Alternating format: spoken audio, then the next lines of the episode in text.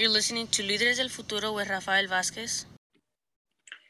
And so the County of Sonoma shared with us this note. It says, in regards to vaccine distribution today, 80% of the county's eligible population residents are fully vaccinated, with an additional 7.8% of residents partially vaccinated. That means that 87% of our eligible population is fully or partially vaccinated. 61.8% of the county's eligible population have received boosters, breakthrough cases in vaccine people tend to be mild or asymptomatic. Unvaccinated people are at a far greater uh, chance of, again, um, ending up in the hospital. That means people who are unvaccinated in our county are 17.6% times more likely to be hospitalized if they get COVID, and they are 12.8 times more likely to die from COVID.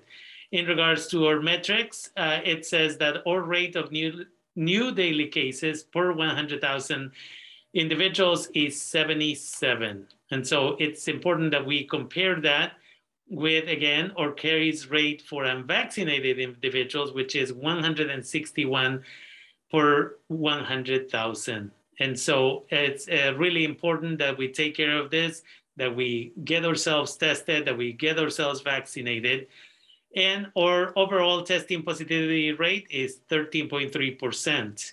In regards to the status of the orders related to masking, with COVID-19 cases and hospitalizations declining, Sonoma County Health Officer Dr. Sundari Mase confirmed Tuesday that a local health order restricting the size of large gatherings will expire as scheduled at 11.59 p.m.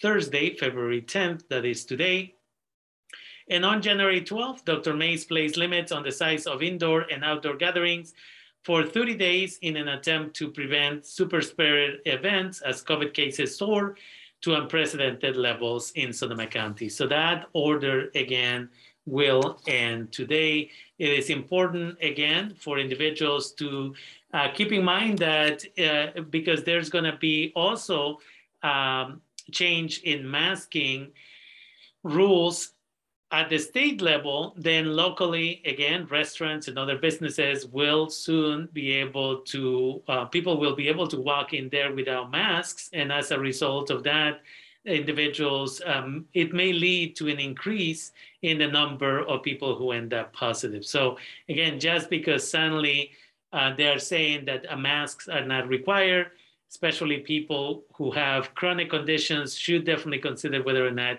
they should go into restaurants and other businesses without their masks um, or ask individuals to go in and take care of those tasks for them. In regards to local rates, there were 66 COVID related hospitalizations in the county as of Tuesday. 15 of those COVID patients were in the ICU bed. There have been 39 COVID related deaths since December 1st, with 31 reported so far in January and one in February. Since December, 1.98% of the local deaths have been people ages 65 and older. 98% were unvaccinated, partially vaccinated, or not up to date with their vaccines. 92% had underlying conditions.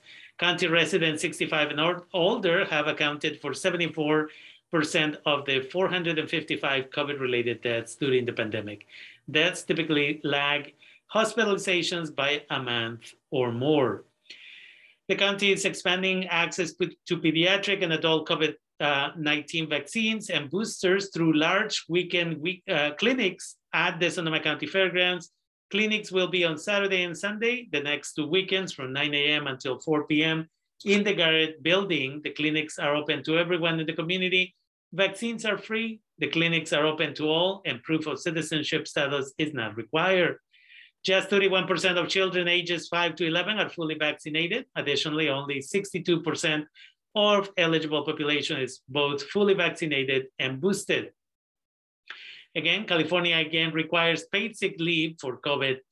So Governor Gavin Newsom today signed a law requiring many companies to give workers up to two weeks of paid time off if they get sick from the coronavirus. The bill, which is effective immediately and retroactive to January 1st, and applies to companies with 26 or more employees. It expires September 30th of 2022. At the start of the pandemic, state and federal laws require most employers to give workers pay time off for COVID. Many laws expire as more people get vaccinated and cases decline.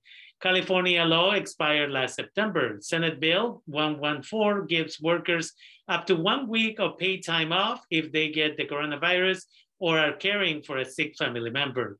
They can get a second week off only if they or their family members test positive.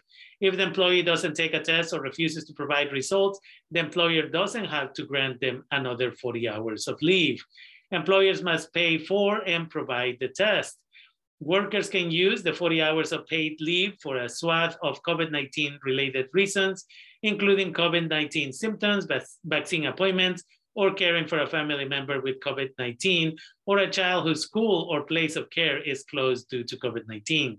Part-time employees are eligible at a rate commensurate to their hours typically worked. And finally, Nearly 25 million in direct assistance has been provided to more than 2,100 Sonoma County households through the Sonoma County Emergency Rental Assistance Program. Additionally, more than 4,000 applications are in the process and these applications are expected to deplete the rest of the nearly 40 million in rental assistance funds allocated to Sonoma County.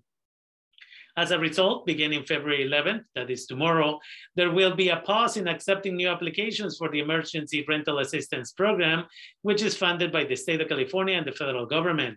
The pause is necessary to try and ensure that all those who completed applications and that are being processed now receive the funds they requested. If more funds are needed, the county can claim a portion of the reallocated funds to other jurisdictions if the state or federal government announces a relocation. The program has helped 21 uh, 2,154 households. Applications submitted before the pause date, which is February 11th, will be reviewed and allocated as remaining funds allowed.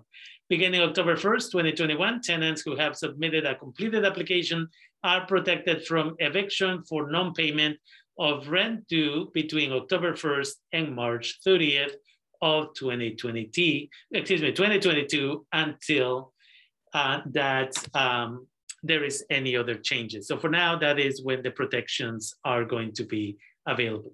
And the last comment here is that uh, we, uh, Líderes del Futuro, Humanidad Therapy and Educational Programs, and other organizations like Mecha de SRJC, Latinx Student Congress, and others will be working uh, tomorrow to bag some of the 20,000 masks that we received from the state of California.